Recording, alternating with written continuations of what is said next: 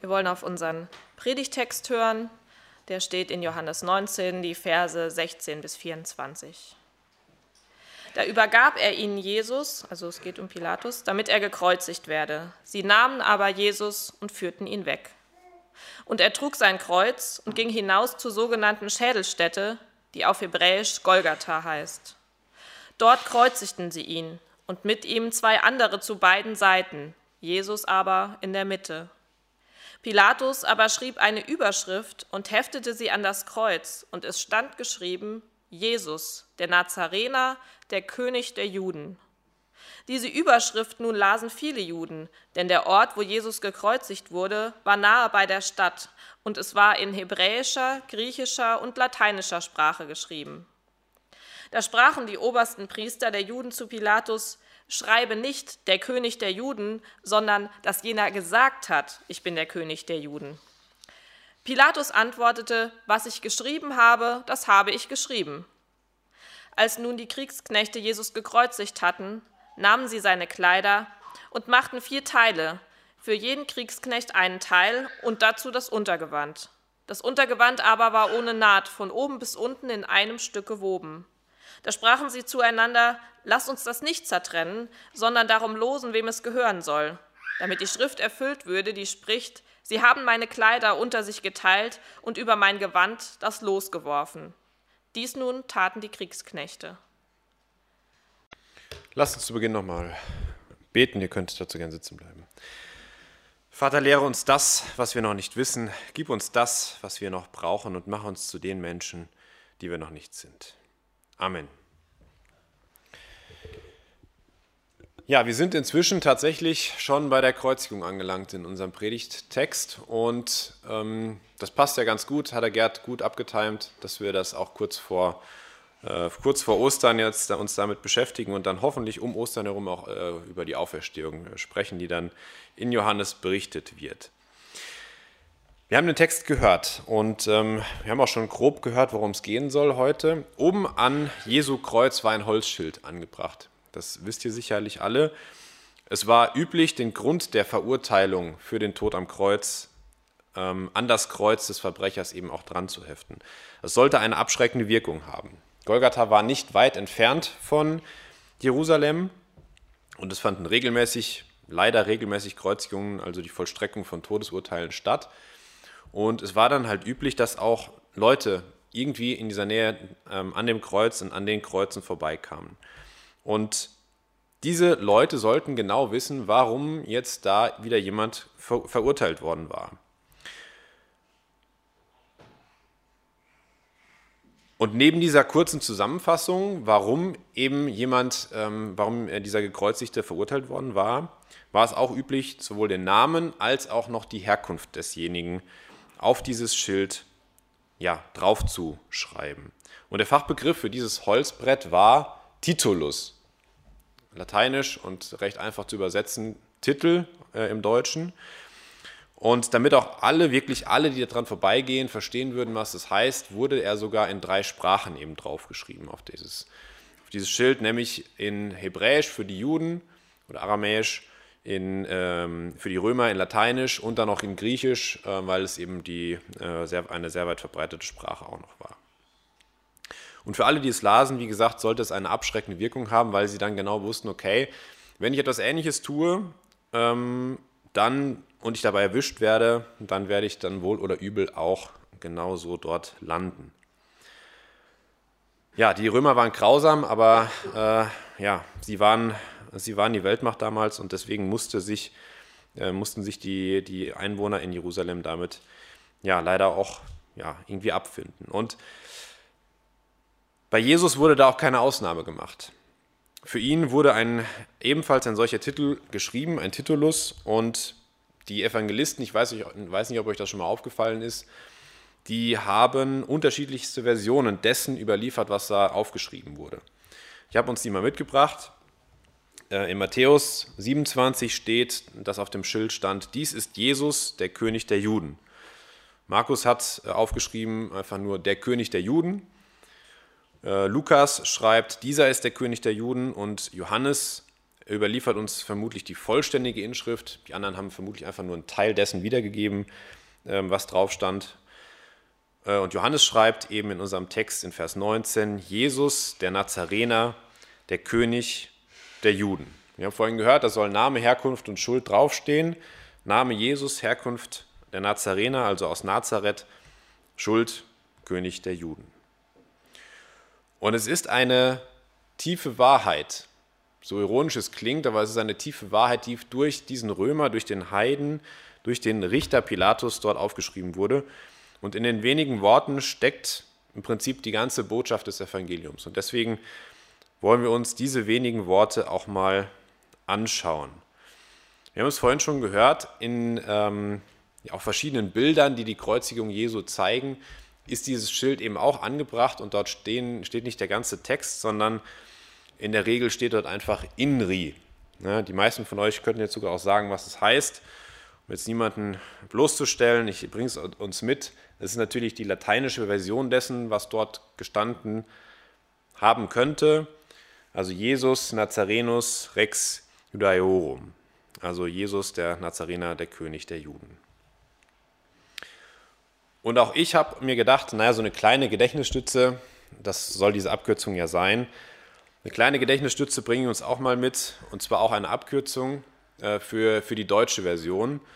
Und wir werden uns heute mal um HSK kümmern. Ja, wir kümmern uns nicht um, um den Hochsauerlandkreis und es das heißt auch nicht Hilfe, Sie kommen. Also ihr werdet, werdet schon verstehen, denke ich mal, im Laufe der Predigt, weshalb die Abkürzung, weshalb ich sie mitgebracht habe. Und sie soll ja auch nur so ein bisschen dazu dienen, dass wir uns nochmal dran erinnern können. Das erste Wort der Inschrift heißt Jesus. Es ist der Vorname des Gekreuzigten. Und ja, der, Dame, der, der, der Name war zu der damaligen Zeit auch gar nicht so ungewöhnlich. Also, keine Ahnung, vielleicht wie Michael heute ähm, war es ein sehr, verbreiteter Name. Jesus ist die griechische Version von Jeshua. Und Jeshua wiederum äh, geht auf einen älteren Namen noch zurück, Jehoshua oder Josua. Und der Name bedeutet, weiß es jemand von euch? Zufällig aus dem Kopf? Jesus hilft.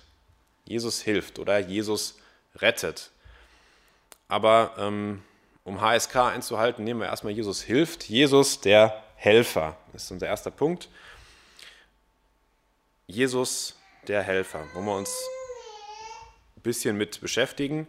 Wie auch heute gaben damals auch in Israel die Eltern ihren Kindern die Namen. Und bei Jesus war das im Grunde nicht anders, allerdings war die, die Namensauswahl vielleicht doch etwas anders gelaufen, als äh, man das vielleicht damals kannte.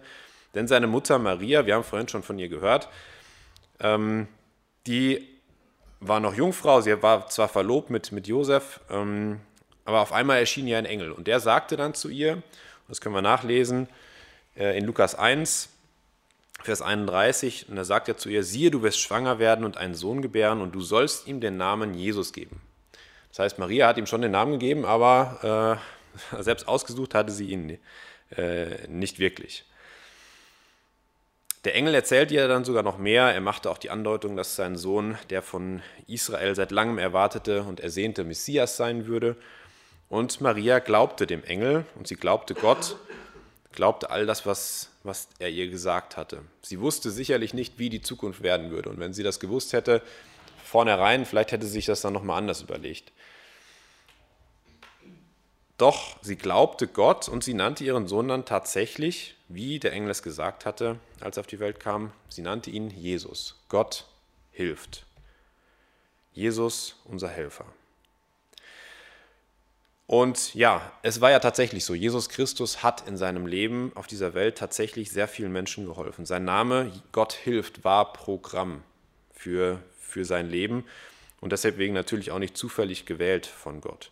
Die Evangelisten berichten von ganz vielen Wundern, äh, in denen er Menschen geholfen hat. Er hat Kranke geheilt, er hat Tote auferweckt, er hat sogar auf einer Hochzeit ähm, ja, das Brautpaar vor einer Peinlichkeit bewahrt, indem er Wasser zu Wein verwandelt hat. Und auch in unserem heutigen Predigtext tritt Jesus als Helfer auf. Das ist sicherlich nicht die typische Begebenheit, die ihr genannt hättet, wenn ich euch jetzt gefragt hätte, nennt doch mal eine Situation, in der Jesus jemandem geholfen hat. Und trotzdem ähm, hilft er in dieser Situation auch anderen Menschen. Der Predigtext, Gerd hatte mir irgendwann im Laufe der letzten Woche noch gesagt, machen noch, noch zwei, drei Verse länger, deswegen haben wir die drei Verse vorhin nicht gehört. Ist aber nicht schlimm. Ähm, die stehen jetzt gleich auch an der Wand und ich berichte euch darüber. Und am Kreuz befanden sich nämlich neben Kriegsknechten, neben dem römischen Hauptmann, neben obersten Priestern, Schriftgelehrten und Ältesten und auch Schaulustigen auch noch Angehörige der Gekreuzigten. Und von Jesus wissen wir tatsächlich, dass einige ja, Verwandte und Bekannte mitgekommen waren.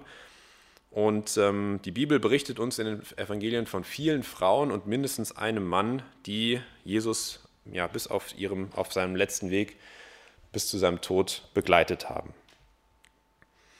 Und vier, von vier dieser Frauen kennen wir sogar auch mit ziemlicher, mit ziemlicher Sicherheit die Namen. Das war zum einen die Mutter Jesu, Name ist bekannt, Maria.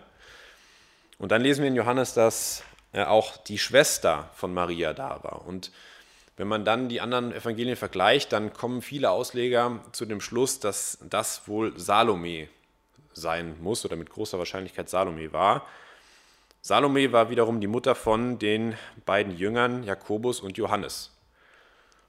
Also, ähm, wenn das zutrifft, dann waren die beiden Jünger, also die, die Söhne des Zebedeus, Johannes und Jakobus, sogar die Cousins von Jesus. Wer war noch da? Das berichtet uns Johannes hier auch. Da war noch eine zweite Maria, das war die Frau des Klopas. Und noch eine dritte Maria. Maria war wohl auch ein recht häufiger Name. Äh, Maria Magdala, ähm, Maria Magdalena, die, die aus dem Ort, Magdala stammte. Ja, und wie hilft er ähm, jetzt diesen Personen bzw. einer Person? Ähm, Jesu Fürsorge für die Menschen, die er nach seinem Tod hinterlässt, ist, finde ich, sehr bemerkenswert. Er hängt dort am Kreuz, er leidet Todesqualen, er trägt die gesamte Sündenlast dieser Welt und doch kümmert er sich in dieser ja, in seiner letzten Stunde noch liebevoll um eine seiner engsten Angehörigen, nämlich seine Mutter. Seine Mutter Maria muss ansehen, wie ihr Sohn am Kreuz stirbt. Sie muss ansehen, dass der Sohn, der ihr von einem, einem Engel angekündigt worden war, der ihr angekündigt war als Retter Israels, den sie auf übernatürliche Weise empfangen hat, dessen Wunder sie in den letzten Jahren zum Teil auch miterlebt hat, dass dieser erstgeborene Sohn kurz davor ist, seinen Qualen zu erliegen. Was muss in ihr vorgegangen sein? Was bewegt eine solche Frau unterm Kreuz? Wir können es uns nur schwer vorstellen, aber da war Sorge, da war Angst, da war Trauer, Verzweiflung, Wut, dass es überhaupt so weit kommen konnte. Und vielleicht war da auch noch eine leise Hoffnung, irgendwo im Hinterstübchen, dass das ja wohl nicht das Ende sein könnte. Denn der Engel hatte ihm, ihr doch gesagt, dass ihr Sohn in Ewigkeit herrschen würde. Vielleicht war da doch noch die Erwartung vorhanden, dass sich alles zum Guten wenden würde und Jesus es irgendwie noch, wie, so oft, noch einmal regeln würde. Vielleicht ungefähr so, wenn man irgendwie einen Film schaut und äh, von Hollywood-Filmen ist man ja gewohnt, dass irgendwie äh, kommt eine ausweglose Situation und irgendwie kommt dann doch noch so ein Twist und äh, es wendet sich doch noch alles ins Positive. Und als Zuschauer sitzt man dann und denkt so, naja, komm, da wird schon irgendwie noch was kommen und es wird schon gut ausgehen. Vielleicht stand Maria auch mit, mit ähnlichen ambivalenten Gedanken da vor dem Kreuz. Wir wissen es nicht genau, aber Jesus, der ganz andere Probleme hat, kümmert sich trotzdem nochmal liebevoll um sie. Er spricht sie an und sorgt dafür, dass jemand anderes nach seinem Tod sich um Maria sorgen wird. Denn dort steht nämlich noch jemand anderes, ein Mann, der, von dem wir wissen, dass es Johannes war. Johannes, der auch das Evangelium geschrieben hat. Und wenn ähm, unsere vorherige Vermutung ähm, stimmte, dann ähm, war es auch gar nicht so verwunderlich, dass er da war, denn seine Mutter war ja auch da, Salome, die Schwester von Maria, und Maria war dann seine Tante. Also quasi direkt ein kleines Familientreffen haben sie da veranstaltet. Jesus spricht also seine Mutter an und sagt zu ihr, Frau, siehe dein Sohn. Und jetzt habe ich gesagt, er spricht sie liebevoll an, aber das, was er sagt, klingt doch irgendwie in der Anrede etwas schroff. Also ich habe meine Mutter noch nie mit Frau angesprochen und wenn, dann habe ich mir wahrscheinlich eine gefangen, zu Recht. stimmt nicht, ne? habe ich, hab ich nicht gemacht und gefangen habe ich mir dafür auch keine. Ähm, also was ich damit sagen will, es ist eine sehr, sehr schroffe Art, wie er mit, mit ihr spricht. Zumindest kommt es erstmal so rüber und wir fragen uns, warum macht er das? Er, er spricht sie doch an und es, es muss ja liebevoll gemeint sein, aber es kommt irgendwie gar nicht so rüber. Aber wenn ihr euch erinnert an die erste Begebenheit ähm, äh, im Johannesevangelium, wo schon mal von Maria und Jesus berichtet wird, dann erkennt ihr da eine Parallele. Das war tatsächlich bei der Hochzeit von Kana in Johannes 2. Und auch da sagt Jesus zu seiner Mutter, Frau, was habe ich mit dir zu tun? Oder ich glaube, Luther übersetzt, Weib, was habe ich mit dir zu tun? Also jedes Mal diese fast schon hartherzige Anrede. Woher kommt das jetzt? Ich, äh, meine Erklärung ist folgende. Das Verhältnis von Jesus zu Maria war sicherlich nicht einfach. Nicht einfach in dem Sinne, dass äh, Jesus der Sohn war, klar, und er auch seine Mutter ehren musste. Du sollst Vater und Mutter ehren, hat er selbst als Gebot in die Welt gesetzt. Gleichzeitig war Maria aber eine Sünderin, wie wir alle es auch sind. Und er war eben nicht nur ihr Sohn, sondern er war Gott. Und Maria musste eben auch dieses Erlösungswerk durch, was, was ihr Sohn ähm, ja, noch, noch ähm, noch bringen musste, auch sie muss dieses Erlösungswerk in Anspruch nehmen. Ja, sie war nicht per se irgendwie äh, errettet, weil sie Jesus auf die Welt gebracht hatte, sondern sie musste noch an ihn glauben. Und ich glaube, deshalb musste Jesus, je nachdem, was er ihr sagen wollte, auch mal die Perspektive wechseln. Und hier äh, spricht er auch ja im Prinzip schon als, als Gott, als Herr sie an. Es, es ist quasi eine göttliche Anweisung und deswegen hat das so diesen etwas harschen, äh, harschen Ton in, in unseren Ohren. Ja, er selbst ist der älteste Sohn und damit war er für seine Mutter verantwortlich, wenn er jetzt sterben würde. Ihr Mann Josef, sein Vater, sein Stiefvater, war vermutlich bereits gestorben, konnte sich also nicht mehr um Maria kümmern, deswegen war es eigentlich Jesu Aufgabe. Und wenn er jetzt nicht mehr da war, wollte er eben noch regeln, was passiert nach seinem Tod. Aber warum übergab er die Verantwortung dann nicht an seine Brüder, habe ich mich noch gefragt. Ja, seine Brüder die waren da, die waren auch alt genug und hätten sich auch um sie kümmern können. Vermutlich hätten sie sich auch versorgen können, aber ich glaube, diese, äh, ja, diese, diese Übergabe der Verantwortung an Johannes hat noch eine zweite Dimension. Nicht nur, dass, dass sie körperlich versorgt wird und vielleicht auch ein, ein, ein Zuhause hat, sondern eben auch, dass die geistliche Heimat geklärt ist. Ich habe schon gesagt, Maria war keine Heilige und war nicht die Heilige, die sie in, in, in manchen Kreisen vielleicht dargestellt wird. Sie musste erkennen, dass sie durch Jesu Tod und Jesu Auferstehung erst noch gerettet werden musste. Und sie musste erkennen, dass äh, sie an diesem Glauben auch dranbleiben musste. Und ich glaube, da war ihr Johannes eine große Hilfe und Jesus wusste das. Johannes war der, einer der, der Apostel in der ersten Gemeinde und ein Fels in der ersten Gemeinde. Und seine Jünger hingegen, die glaubten zu dem Zeitpunkt der Kreuzigung vermutlich eben noch nicht an Jesus, sondern ja, das kam bei, bei Judas und Jakobus, seinen Brüdern, erst später. Und deswegen war es, glaube ich, sehr, sehr wichtig. Ähm, und deswegen genau hat sich Jesus auch Johannes ausgesucht, äh, dass er sich eben um sie kümmert. Nicht nur für, ähm, ja, für ein Zuhause und für das leibliche Wohl, sondern auch für das geistliche Wohl, dass sie ja immer auch mit dem Evangelium versorgt werden würde. Jesus sorgt sich um die Menschen, er hilft ihnen, er ist ihr Helfer und das gilt nach wie vor auch für uns. Ganz so wie sein Name das sagt, Gott hilft, denn Jesus ist ja auch Gott. Auch uns hilft er in alltäglichen Problemen, er hilft uns, wenn wir in Not sind, wenn wir Angst haben, wenn wir verzweifelt sind. Das sind die weltlichen Probleme, aber er stellt uns auch Menschen an die Seite, die uns in geistlicher Hinsicht anführen können, anleiten und begleiten können. Menschen, die uns zu Gott bringen und dafür sorgen, dass wir uns dann doch nicht mehr von ihm entfernen, wenn irgendwie eine Entscheidung ansteht. Ihr könnt ja mal drüber nachdenken in eurem Leben, wer das bei euch war oder vielleicht noch ist. Welche Person hat euch so sehr beeinflusst und geprägt, dass ihr tatsächlich dran geblieben seid am Glauben? Und andersherum könnt ihr mal drüber nachdenken, wer ist eigentlich derjenige, den ihr anleiten und begleiten könnt, sollt. Für wen hat Jesus dir einen Auftrag gegeben, dass du ihn oder sie begleitest, mit in den Gottesdienst bringst, mit oder für ihn betest. Jesus ist unser Helfer. Das war unser erster Punkt, der erste Teil der Inschrift. Kommen wir direkt schon zum zweiten Teil der Inschrift. Der zweite Teil der Inschrift heißt Jesus der Nazarener. Jetzt fragt ihr euch zu Recht, wo kommt jetzt das S aus HSK vor? Ich löse es direkt schon mal auf und ihr werdet noch nicht schlauer daraus werden. Der zweite Punkt, ähm, ich werde es gleich erklären, der zweite Punkt heißt Jesus der Schössling. Das ist ein etwas älteres Wort, aber wir kommen gleich dahin, was ich damit meine.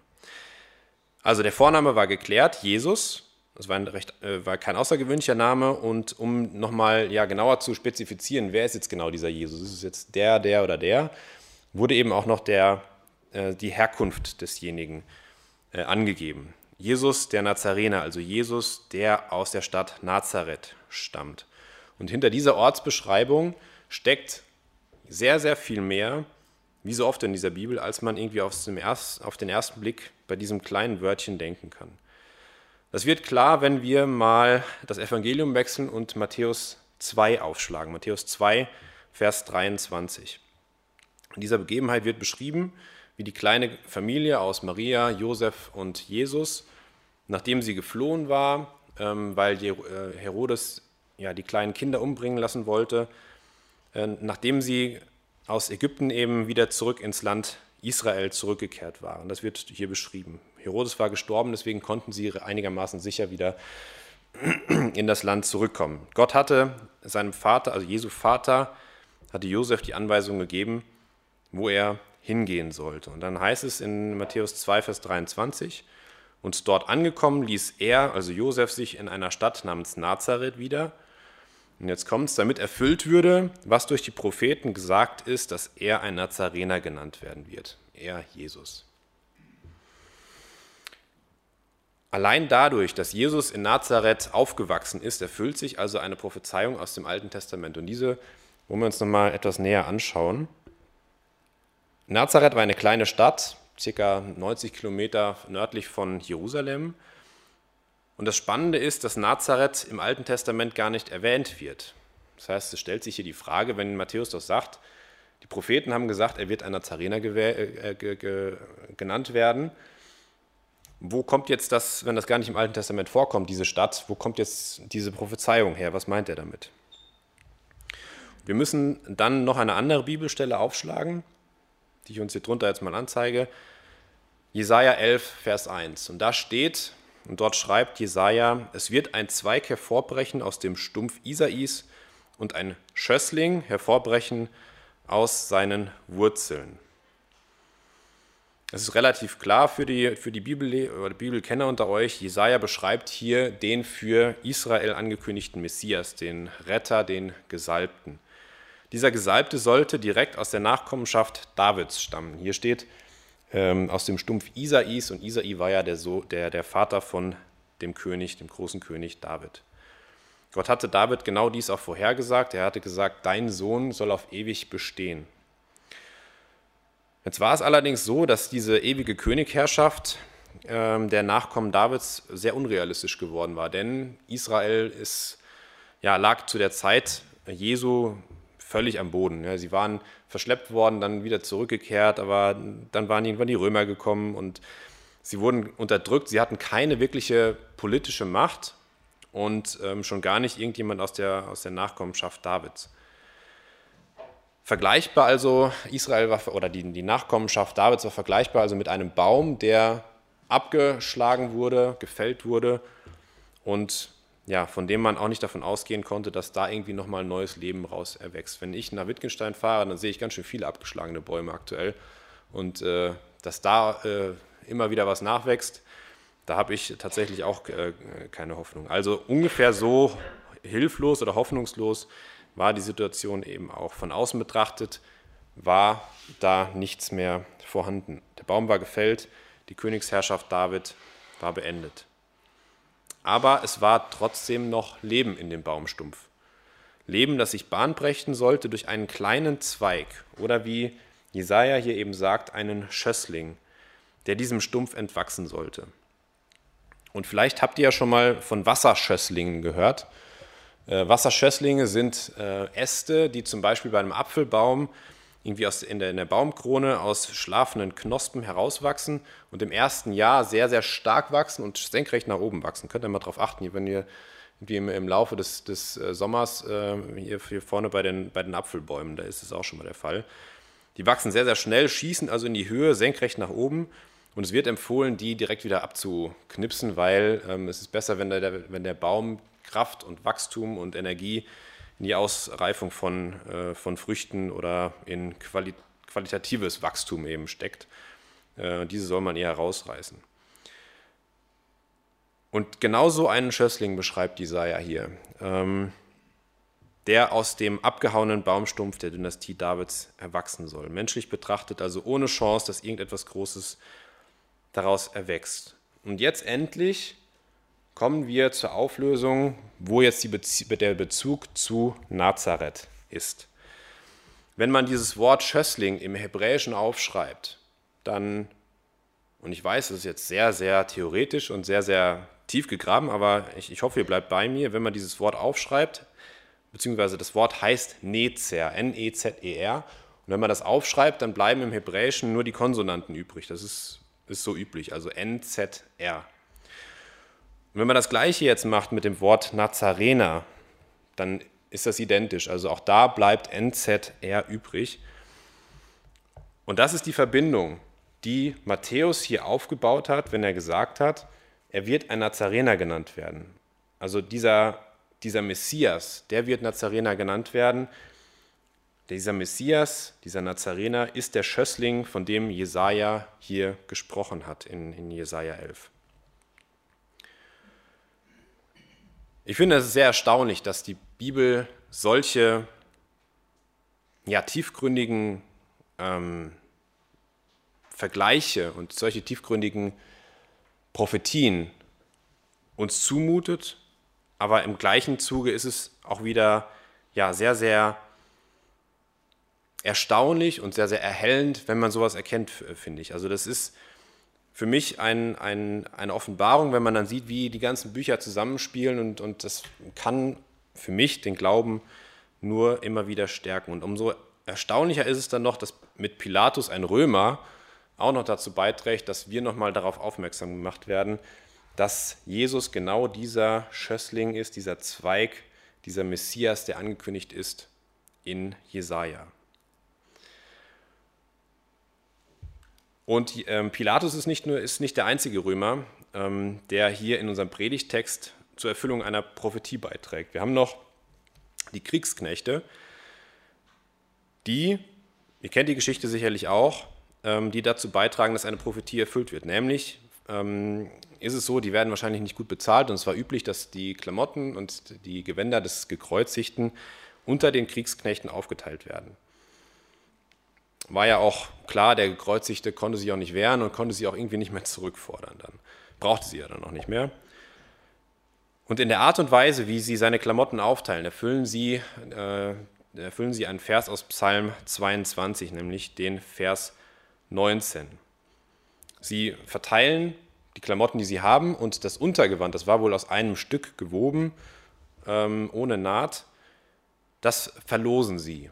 Und ähm, es war wohl in anderen Fällen wohl üblich, dass man das dann auch noch zerteilte, aber das war wohl so wertvoll hier, dass es eben nicht sinnvoll war, das, das zu tun. Und deswegen haben sie es dann verlost. Und Psalm 22 sagt genau das voraus. Es ist ja einer der Leidenspsalme der äh, Psalm 22 und dort steht, sie teilen meine Kleider unter sich und werfen das Los über mein Gewand. Ja, ich habe es gerade schon gesagt, es sind zwei Prophetien, die wir uns hier angeschaut haben, die, deren Erfüllung wir hier im Predigtext sehen. Es ist für mich atemberaubend, wenn man diese Verknüpfungen sieht. Es macht fast sprachlos, wenn man entdeckt, wo die Beziehungen sind zwischen den, dem Alten und dem Neuen Testament. Und es macht sprachlos, wenn wir sehen, dass Jesus genau derjenige ist, der diese Prophetien erfüllt hat. Und es gibt ja immer wieder das Argument, naja, Jesus kannte ja die Stellen und ja, Jesus wusste aber doch auch, was da steht und hat das halt sein Leben so ja, gedeichselt, dass es alles passt.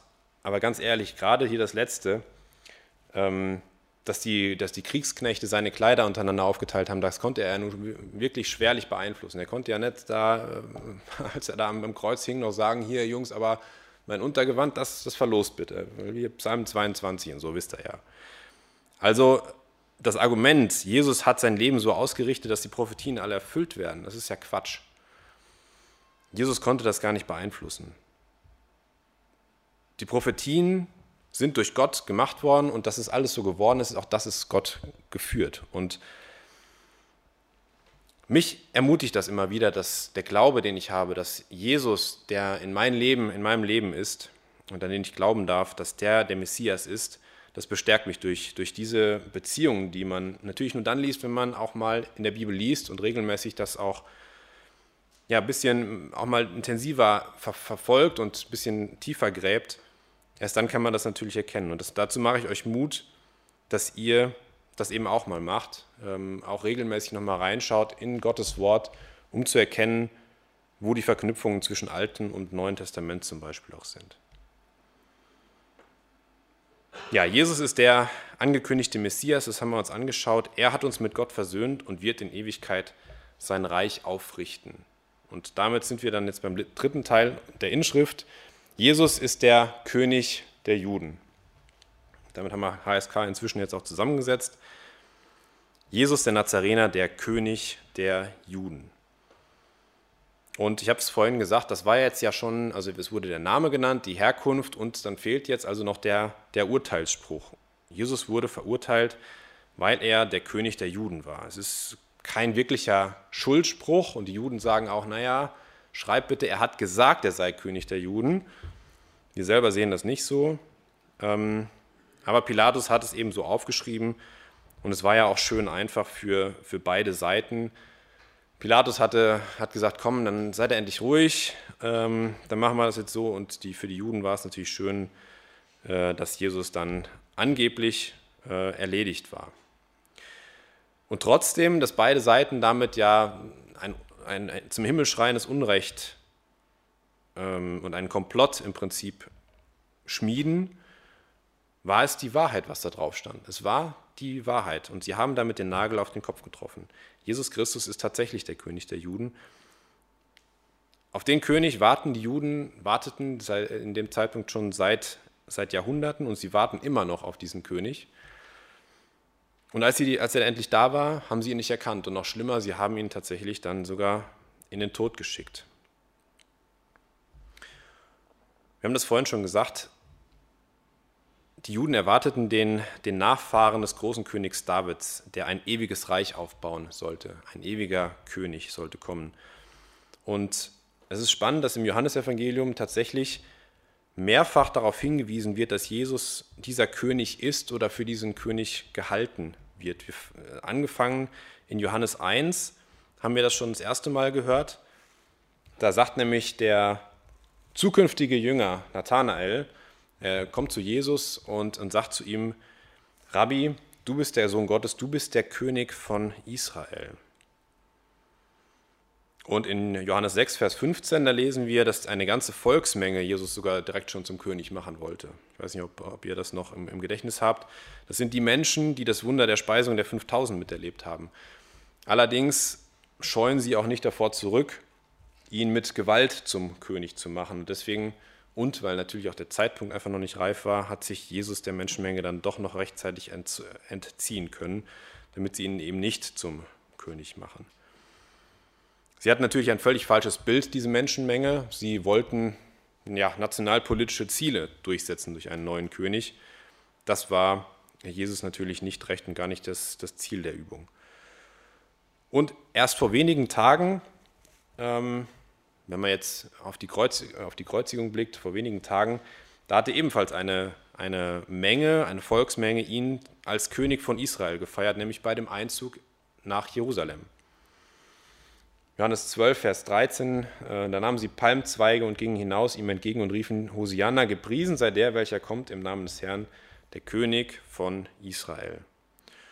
Und hier ist es dann tatsächlich so, dass Jesus das nicht nur zulässt, dass er als König gefeiert wird, sondern er reitet auch noch auf einem jungen Esel in die Stadt hinein. Und das wiederum Und da macht er es tatsächlich aktiv, dass eine ähm, Prophezeiung erfüllt wird, nämlich aus Jesaja 9, Vers 9. Siehe, dein König kommt zu dir, ein Gerechter und ein Retter, demütig und reitend auf einem Esel, auf einem Füllen, dem Jungen einer Eselin. Also er erfüllt damit zum einen diese Prophetie, zum anderen macht er aber auch deutlich, was er für ein König ist, nämlich kein großer, mächtiger Herrscher, der auf einem Schlachtross mit Rüstung und, und äh, Schwert äh, einzieht in, in, in sein Reich, sondern auf einem Esel, langsam, fast schon kläglich, demütig. Er ist kein mächtig Herrschender zu der Zeit. Und der Hohe Rat hat sich nämlich dann genau auch darauf berufen. Er hat gesagt, hier, er hat sich doch als, als König dargestellt, lieber Pilatus. Ähm, deswegen, ähm, er hat sich selbst zum König ernannt und deswegen möchte er das Volk verführen. Er will einen politischen Aufstand äh, inszenieren und deswegen musst du ihn doch töten.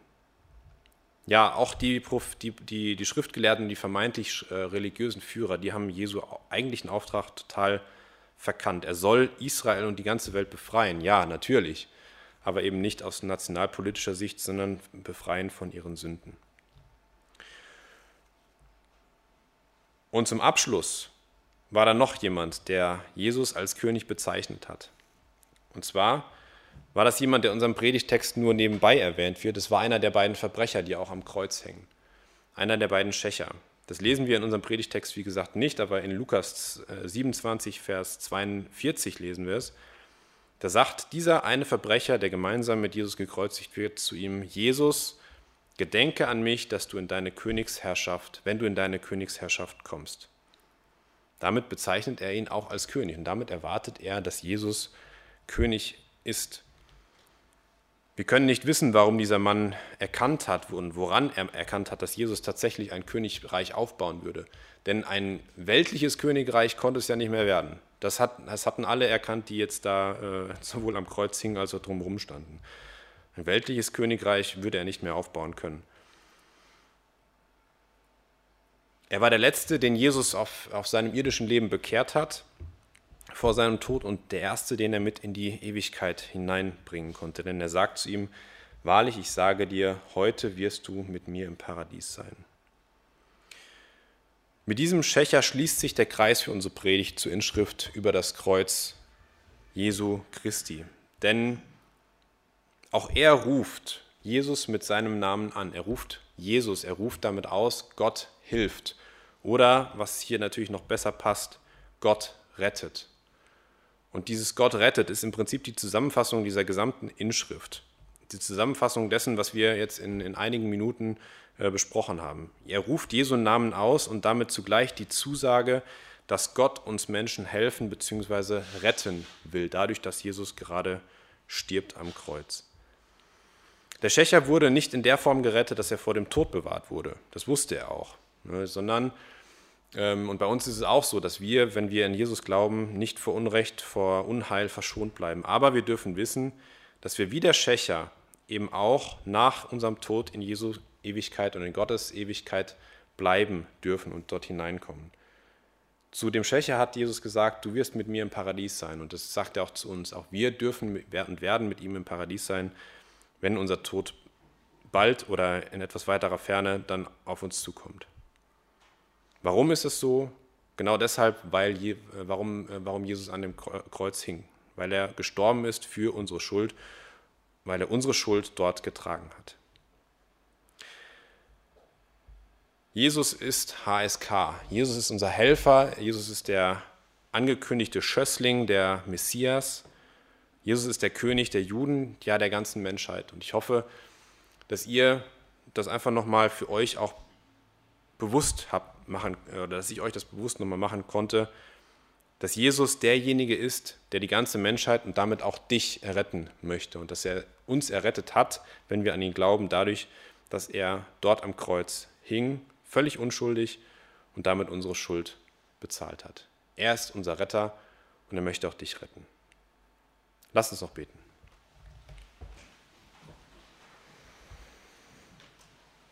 Herr, wir danken dir, dass du uns helfen möchtest, ganz alltäglich, aber vor allem helfen möchtest und erretten möchtest von unseren, von unseren Sünden, dass du unsere Schuld getragen hast. Und wir danken dir, dass du uns immer wieder auch aufzeigst in deinem Wort, dass du derjenige bist, der schon seit Jahren, seit Jahrzehnten, Jahrhunderten in der Bibel angekündigt war, dass die Vorhersagen so präzise in Erfüllung gegangen sind. Und ich möchte dich bitten, dass uns das Mut macht, dass wir dadurch nochmal neu gestärkt werden in unserem Glauben und dass wir erkennen, dass das wirklich wahr ist, was in der Bibel steht, auch wenn es ja eher von außen betrachtet vielleicht manchmal nach einem, nach einem Fantasy-Roman klingt und, und manche das auch so bezeichnen. Das ist es nicht. Das ist dein, dein Wort und dein Wort ist die Wahrheit. Du bist die Wahrheit. Und dafür danken wir dir. Wir bitten nicht, dass uns das stärken kann, was wir in deinem Wort gelesen haben und gehört haben. Und wollte ich bitten, dass das uns auch in den nächsten Wochen begleiten kann. Danke, dass wir diese Zuversicht haben. Und wir bitten dich für deinen Segen für, für die nächste Zeit. Amen.